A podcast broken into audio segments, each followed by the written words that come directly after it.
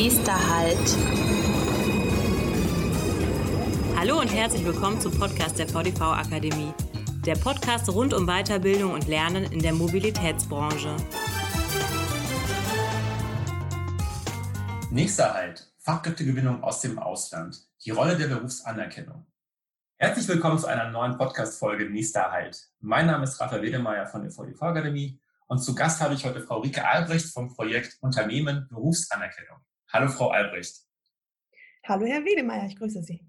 Frau Albrecht, Sie sind Projektleiterin des Projekts Unternehmen Berufsanerkennung bei der Servicegesellschaft des Deutschen Industrie- und Handelskammertags, kurz DIHK.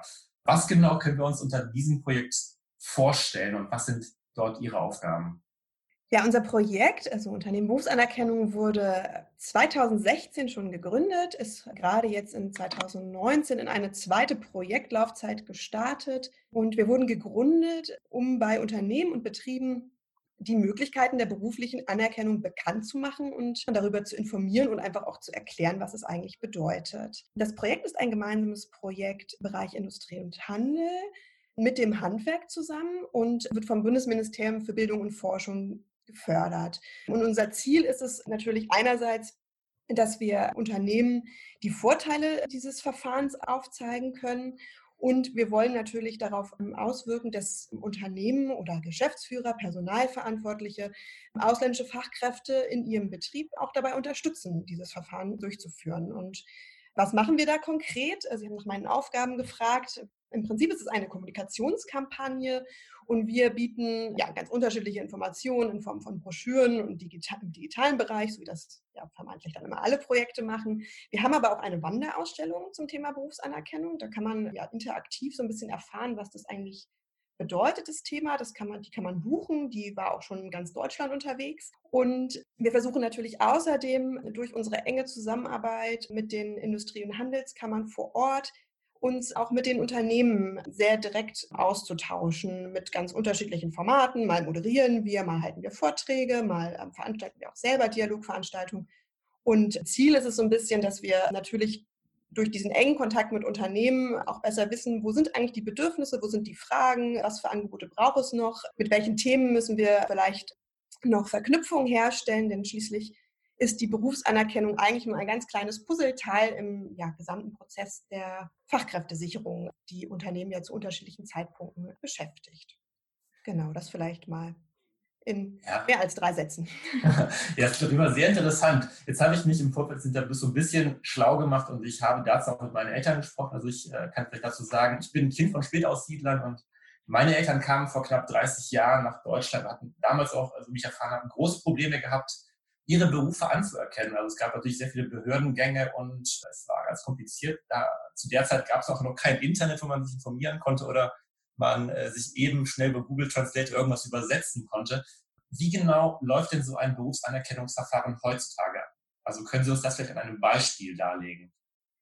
Klar, gerne. Also Vielleicht mal aus Sicht eines Unternehmers. Der ähm, erhält eine Bewerbung von einer Person mit einem ausländischen Abschluss Jetzt sucht er vielleicht eigentlich gerade Mechatroniker, bleiben wir mal bei dem Beispiel, und da kommt ein der kommt aus einem Land, welches wollen wir nehmen? Können sagen Brasilien und der hat irgendwie einen Bachelorabschluss in einem technischen Beruf. Ich will jetzt nicht spinnen, ob es den jetzt gibt, aber in Brasilien sind es dann oft sozusagen Uni-Abschlüsse, die dann vermeintlich technischen Hintergrund haben und so ähnlich klingen, aber man weiß gar nicht, ist es jetzt überqualifiziert für die Rolle oder ist es überhaupt das Richtige, ist es überhaupt Mechatronik oder ist es äh, vielleicht Maschinenbau? Und insofern steht der Unternehmer da und weiß eigentlich gar nicht, findet die, die Bewerbung vielleicht ansprechend, aber weiß gar nicht, ob das eigentlich zu der ausgeschriebenen Position passt. Und mit diesem Verfahren, ähm, Sie haben ganz recht, ähm, vor 30 Jahren gab es das leider nicht. Das gibt es nämlich erst seit 2012. In 2012 ist in, in Deutschland das sogenannte Anerkennungsgesetz, wie es im Volksmund heißt, in Kraft getreten. Und das regelt, dass es für ausländische Berufsabschlüsse ein offizielles Verfahren geben muss, um diese vergleichbar zu machen. Also um die Chancengleichheit zu erhöhen einerseits, aber natürlich auch auf der anderen Seite die deutsche Qualifikation soll schon auch noch gleich viel wert sein sozusagen. Also das ist schon auch ein Hintergrund gewesen, dieses Gesetz dort in Auftrag zu geben. Und insofern seit 2012 gibt es diese Möglichkeiten dieses Transparenzverfahrens.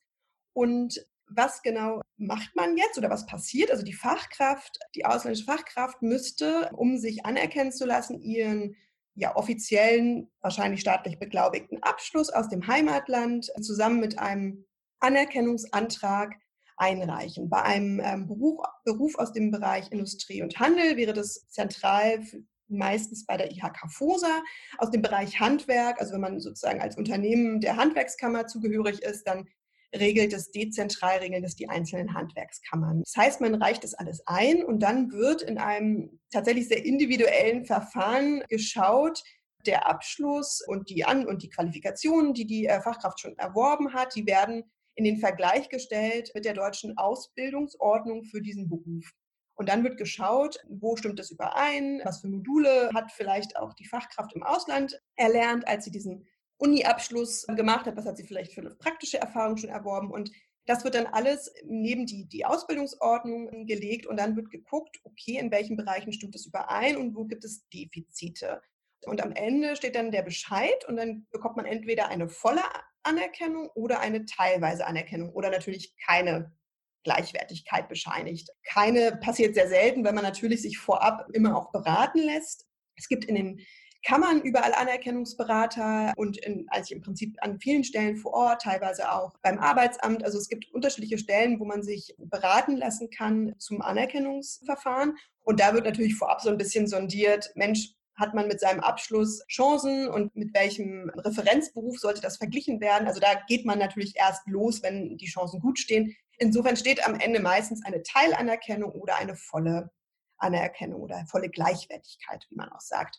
Und wenn nur eine teilweise Gleichwertigkeit bescheinigt wird, dann hat man die Möglichkeit, diese, die sozusagen die Defizite auszugleichen. Das kommen so ein bisschen Fachwörter. Dann macht man eine Anpassungsqualifizierung, heißt das. Das heißt, man bespricht, in welchen Bereichen muss man noch was nachholen. Das kann quasi im praktischen Bereich sein. Das heißt, ja, er muss noch mal drei Monate ganz konkrete praktische Erfahrungen in einem Betrieb nachholen oder der muss noch mal eine Theorieschulung im Bereich Datenschutz, DIN-Norm, was auch immer machen. Und genau, und dann wird es ein, gibt es einen Qualifizierungsplan und der wird mit dem Betrieb und der Ausbildungsstätte vereinbart und dann kann das kann die Anpassungsqualifizierung beginnen und am Ende kann man dann den Antrag erneut einreichen und eine volle Gleichwertigkeit erhalten. So, das klingt jetzt alles sehr kompliziert, ist es auch erst, es ist auch ein Stück weit bürokratisch. Auf der anderen Seite hat man am Ende den Vorteil, also sozusagen aus Sicht des Unternehmers, man kann eins zu eins den Abschluss vergleichen und weiß, mit wem man es sozusagen zu tun hat. Und für die Fachkraft ist es natürlich ein unglaublicher Bonus, weil man einerseits natürlich jetzt die Chance hat, in dem Unternehmen zu starten, aber perspektivisch sich natürlich auch viel besser bewerben kann, weil man einfach, ein, also einfach eine Bescheinigung hat, dass man mit seinem Beruf genau dem entspricht, auf das man sich dann da vielleicht bewirbt. Also wenn ich das richtig verstanden habe, gilt das aber für Personen oder für, oder für ausländische Mitbürger, die entweder in ihrem Heimatland eine, eine handwerkliche Ausbildung gemacht haben oder aber auch einen Studienabschluss vorzuweisen haben. Das ist korrekt. Ja, ist ein bisschen schwierig, weil eigentlich hat ja nur Deutschland das Prinzip dieser dualen Berufsausbildung. Insofern gibt es ja in den wenigen anderen Ländern, also Brasilien war jetzt eines der Beispiele, wo es noch eine relativ hohe Vergleichbarkeit gibt, aber in vielen Ländern gibt es ja einfach diese Form der dualen Ausbildung nicht. Und da ist es tatsächlich so, dass Studiengänge oder das, was dort als Studiengang gilt oder als Bachelor gilt, hier eigentlich eher einer Berufsausbildung näher kommt. Da gibt es natürlich auch unterschiedliche Abstufungen in den Studiengängen. Ne? Da kann man kürzere Bachelor machen und längere Bachelorabschlüsse, wenn es dann Bachelor sind. Und insofern, ja, man kann vor allem, also was man transparent machen kann, ist immer dann, wenn es eine staatliche Form von Abschluss ist. Also alleine Berufsqualifikation, also wenn jemand einfach zehn Jahre irgendwie gearbeitet hat, das reicht nicht. Es braucht tatsächlich ein Zeugnis. Deutschland ist ja auch mal ein bisschen Zeugnisland. Das heißt, es braucht ein Dokument, dem man das auch tatsächlich vergleichen kann. Und falls es dieses Dokument nicht gibt, das haben wir jetzt natürlich auch in der Vergangenheit schon oft erlebt, gerade als jetzt eine große Welle von Geflüchteten aus Syrien beispielsweise gab, kamen halt viele her, die alle hochqualifiziert waren und die es schwer hatten, das nachzuweisen, weil ihre ähm, Dokumente halt im Heimatland verblieben sind, im Krieg verloren gegangen sind oder ähnliches. Und für solche Momente gibt es auch Möglichkeiten, also wenn man seine Dokumente nicht beschaffen kann, gibt es eine Form der Analyse, wo sozusagen getestet wird, beispielsweise ein Friseur, der, der hier eingereist ist und der nicht nachweisen kann, dass er da Qualifikation hat, der kann dann auch einen Test machen, eine Qualifikationsanalyse, wo geschaut wird, was kann der eigentlich schon. Und dann wird, wie wenn man seine Ausbildung abschließt, ist dann ein Prüfer vor Ort, der einfach die, die verschiedenen Techniken dann testet und guckt, was die Person drauf hat und guckt, wie sie dann, dann daraus ein Zeugnis stricken an der Stelle. Also das ist ja ein seltenes Verfahren. In den meisten Fällen kann die Person ja Dokumente beschaffen. Das heißt aber tatsächlich, für alle, die keinen qualifizierten Abschluss haben, ist dieses Verfahren nicht möglich. Also für die Ungelernten ist das nicht das richtige Verfahren. Jetzt kann die Frage, das können Sie da Antwort drauf geben, und sagen wir mal beispielhaft, ich habe jetzt einen, einen Abschluss in meinem Heimatland gemacht und möchte, reiche ich jetzt alles hier in Deutschland ein. Also wie lange dauert denn ungefähr so ein Verfahren? Können Sie uns dazu was sagen? Also so aus, aus Ihrer Erfahrung heraus? Das hängt, das sagt, das gebe ich jetzt so ein bisschen wieder, das sagt die FOSA an der Stelle immer, es ist halt sehr individuell, weil natürlich es immer noch mal sein kann, dass doch noch mal ein Zeugnis fehlt oder eine Beglaubigung, noch mal eine Urkunde, die, wo noch mal genau geschaut werden muss. Denn tatsächlich, man muss sich das so vorstellen, die IHK FOSA, die guckt tatsächlich in das Abschlussjahr im Ausland rein. Also wenn jemand in Kroatien beispielsweise, wir können ja mal im EU-Land bleiben, in einem bestimmten Jahr das Abitur gemacht hat und dann in einen bestimmten Ausbildungs- oder ein Studium gestartet ist, dann guckt der Prüfer an der Stelle der FOSA ganz konkret, was stand in dem Jahr auf dem Lehrplan.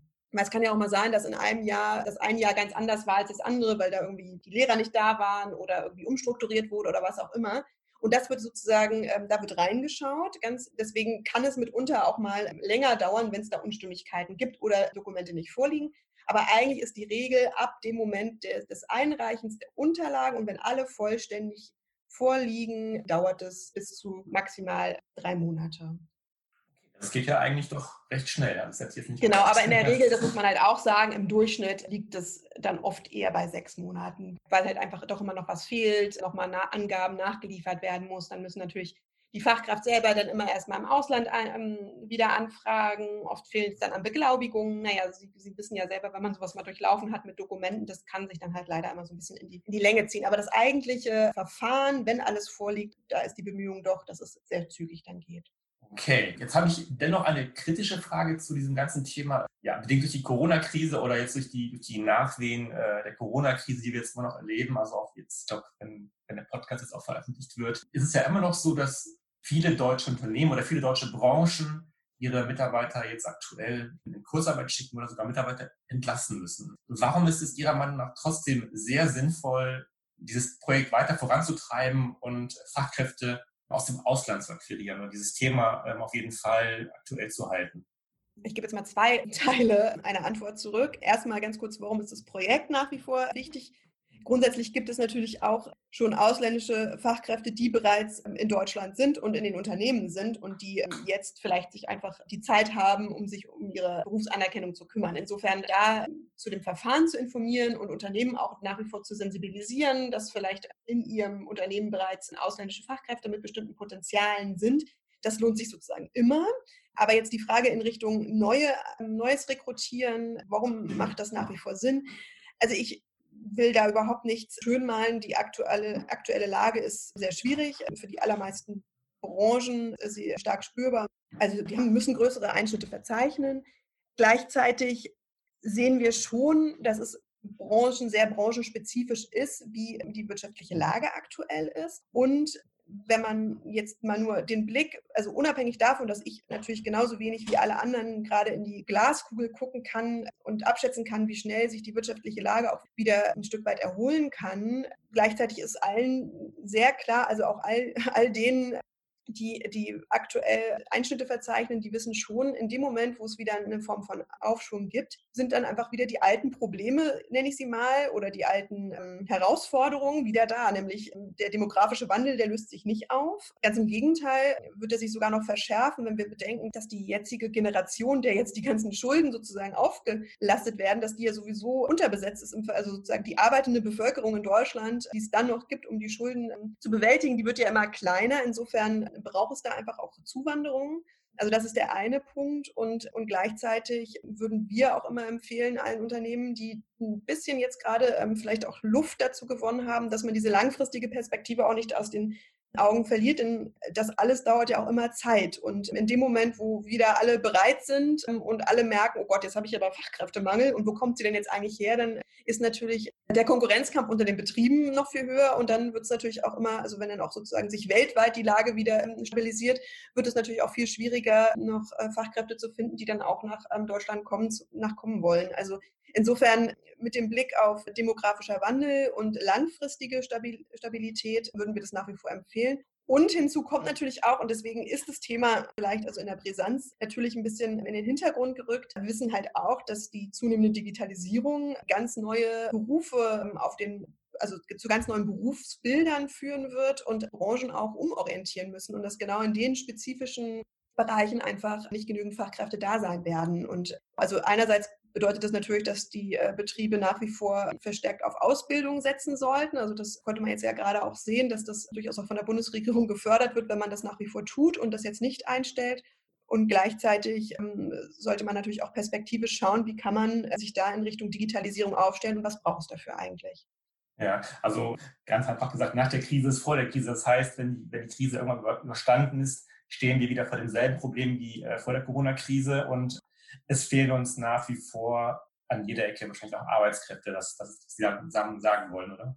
Genau, also das kurz gesagt genau so. Sicherlich aber, und das ist sicher, es ist bestimmt auch der Wehmutstropfen, aber nicht überall. Also es, ich glaube, man braucht nicht schön malen. Es wird sozusagen gesiebt werden jetzt. Ne? Also das merkt man ja schon, dass es in einigen Branchen werden die Einschnitte wahrscheinlich auch langfristig bestehen bleiben. Ich würde mal behaupten, die, die schon einen erheblichen Fachkräftemangel jetzt in der Vergangenheit hatten, der wird nicht auf einmal weg sein. Der wird sich jetzt gerade, wird man da mal einmal durchatmen können und vielleicht jetzt da nicht nicht unbedingt ganz viel rekrutieren. Auf der anderen Seite wird es in dem Moment, wo es sich ein bisschen stabilisiert, wieder genau das gleiche Thema sein. Glaube ich schon, ja. Ja.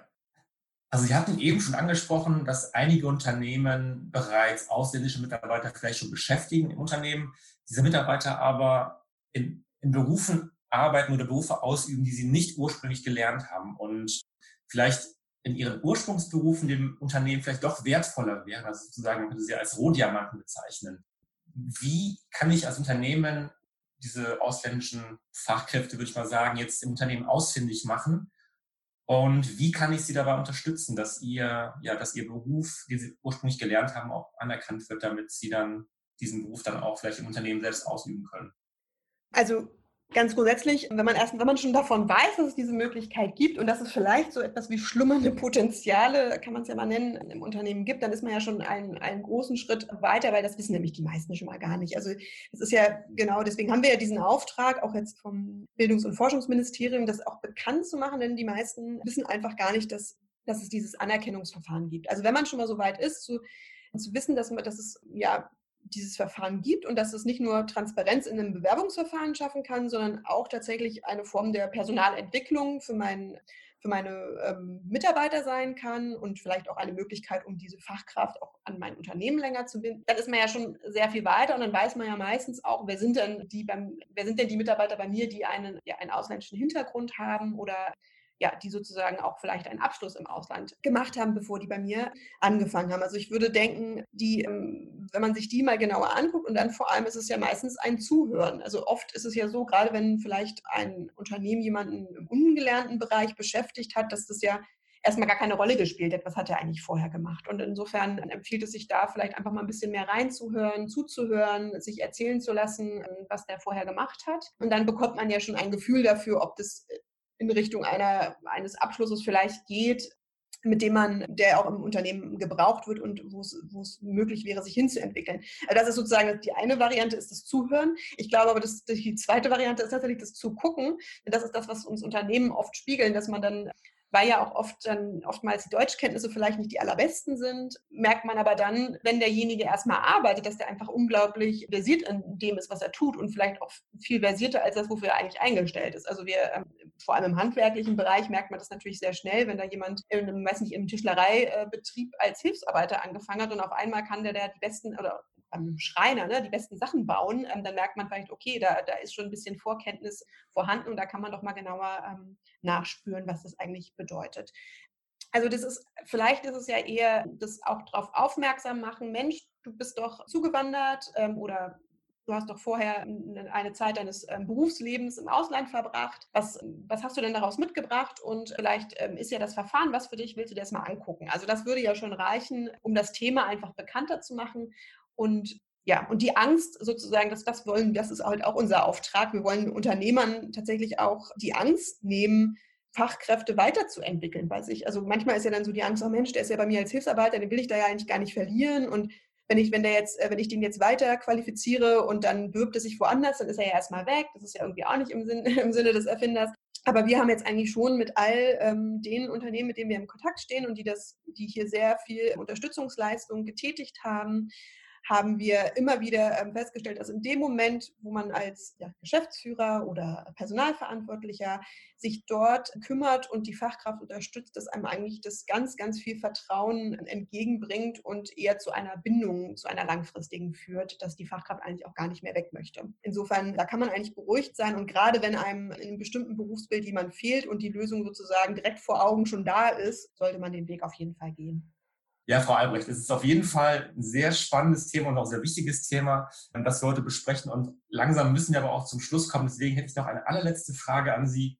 Und zwar äh, hören ja jetzt natürlich sehr viele Unternehmen oder sehr viele Verkehrsunternehmen diesen Podcast und stellen sich vielleicht die Frage, okay, das klingt für mich ganz interessant, aber jetzt brauche ich doch noch irgendwie so den Input, wo kann ich mich denn genau als Unternehmen über genau dieses Thema informieren? Können Sie uns dazu vielleicht noch ein paar Infos sagen oder geben? Ja, klar, gerne. Also ganz grundsätzlich findet man alle und alle Informationen zum Thema Berufsanerkennung findet man gesammelt bei Anerkennung in Deutschland, also anerkennung-deutschland.de. Dort kann man auch in einem Sucher ähm, seine Postleitzahl eingeben und findet die ähm, nächste Beratungsstelle. Das ist ganz hilfreich. Wir, also aus meinem Projekt, das ist unternehmen-berufsanerkennung.de, wir bieten sozusagen alles aus Unternehmensperspektive, also sehr viel Unterstützungsmaterial und, und erklären sozusagen dem Arbeit, also die Arbeitgebersicht ein bisschen. Unter anderem auch, das ist gerade noch nicht angeklungen, das äh, will ich hier noch einmal, einen Satz will ich dahin verlieren, denn das neue Fachkräfteeinwanderungsgesetz, was es nun gibt, ermöglicht ja die, die vereinfachte Einwanderung von qualifizierten Fachkräften und da hat die Berufsanerkennung eine neue Rolle gewonnen. Also wird da sozusagen Zuwanderungsinstrument und das darum um das ganze Thema Visum und wie rekrutiere ich eigentlich Fachkräfte aus dem Ausland und wie integriere ich sie dann auch in meinem Unternehmen. All das haben wir auf unserer Website und dort kann man auch individuelle Fragen stellen, die wir beantworten und so. Also da äh, findet man viel. Und dann gibt es noch eine dritte Stelle, die sehr hilfreich sein kann. Das ist die ganze Perspektive Make, also sozusagen Make it in Germany. Da kann man auch Stellenangebote reinstellen, die dann im Ausland einsehbar sind. Und dort ist so ein bisschen, also viel, also ein bisschen mehr für die Fachkraft tatsächlich. Aber wenn sich Fachkräfte auch nochmal beraten lassen möchten, die die vielleicht noch im Ausland sind und in das Unternehmen kommen möchten. Das ist noch spannend. Und also ich denke mal so, das ist so das Portfolio. Wir stehen aber tatsächlich auch sehr gerne persönlich zur Verfügung. Also man kann uns auch immer gerne anschreiben, wenn es da konkrete Fragen gibt. Ich glaube, das war auch ein gutes Schlusswort. Ja, ich kann mich bei Ihnen einfach nur bedanken für diesen, für diesen Input, für diesen Einblick in Ihr Projekt und ich wünsche Ihnen weiterhin viel Erfolg für die Zukunft. Ja, vielen Dank. Ähm, ich danke Ihnen für die Gelegenheit, uns mal hier vorstellen zu können und, und wir hoffen natürlich sehr, dass Ihre Mitgliedsunternehmen das Thema jetzt ein klein bisschen besser verstehen und wenn noch Fragen offen sind in alle Richtungen, stehen wir jederzeit gerne zur Verfügung. Vielen Dank. Ja, vielen Dank dafür und wir werden auf jeden Fall auch Ihre genannten Adressen auch in die Show Notes packen, dass sich dann auch interessierten Unternehmen oder äh, Personen dann auch darüber informieren können. Vielen Dank und machen Sie es gut. Bei Fragen und Anmerkungen sind wir unter podcast.vdv-akademie.de erreichbar.